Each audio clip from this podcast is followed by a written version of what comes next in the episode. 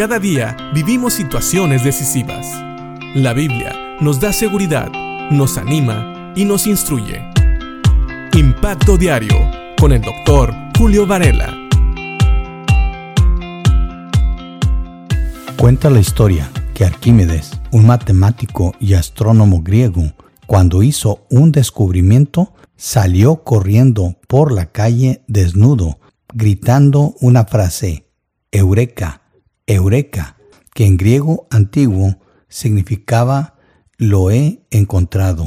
Y sabes, esto era porque él había descubierto algo muy importante y que sabía que iba a traer un cambio en las ciencias. ¿Sabes? Hay momentos eureka en nuestras vidas en las cuales nos damos cuenta de cosas importantes y muchas de esas veces es cuando entendemos algo de la palabra de Dios especialmente si somos hijos de Dios y nos importa entender las escrituras, tenemos muchos momentos eureka que el Espíritu Santo nos ayuda a tener al ayudarnos a entender la palabra de Dios. Hemos estado estudiando el libro de Jonás y parece ser que Jonás, después de haber sido desobediente a Dios y de pensar que podía huir de Dios, tuvo un momento eureka cuando él en el vientre del pez vuelve su rostro a Dios y aún le dice que eleva una oración sincera hacia el santo templo de Dios. Ya dijimos que orar hacia el templo era lo que hacían los judíos, porque ellos pensaban que la presencia de Dios estaba ahí en el templo, aunque nosotros sabemos que Él está en todos lados. Pero era reconocer la presencia de Dios, era buscar la comunión con Dios. Eso es lo que hacían. Pero fíjate también lo que dice Jonás en el versículo 8 del segundo capítulo de este libro. Él dice, los que rinden culto a dioses falsos le dan la espalda a todas las misericordias de Dios. Sí, este es el momento eureka de Jonás, donde él realmente declara que aquellos que rinden culto a dioses falsos le están dando la espalda no a Dios, sino a las misericordias de Dios. Jonás trató de huir de Dios. Él estaba dando la espalda a todas las misericordias de Dios, porque si él hubiera obedecido, nada hubiera pasado.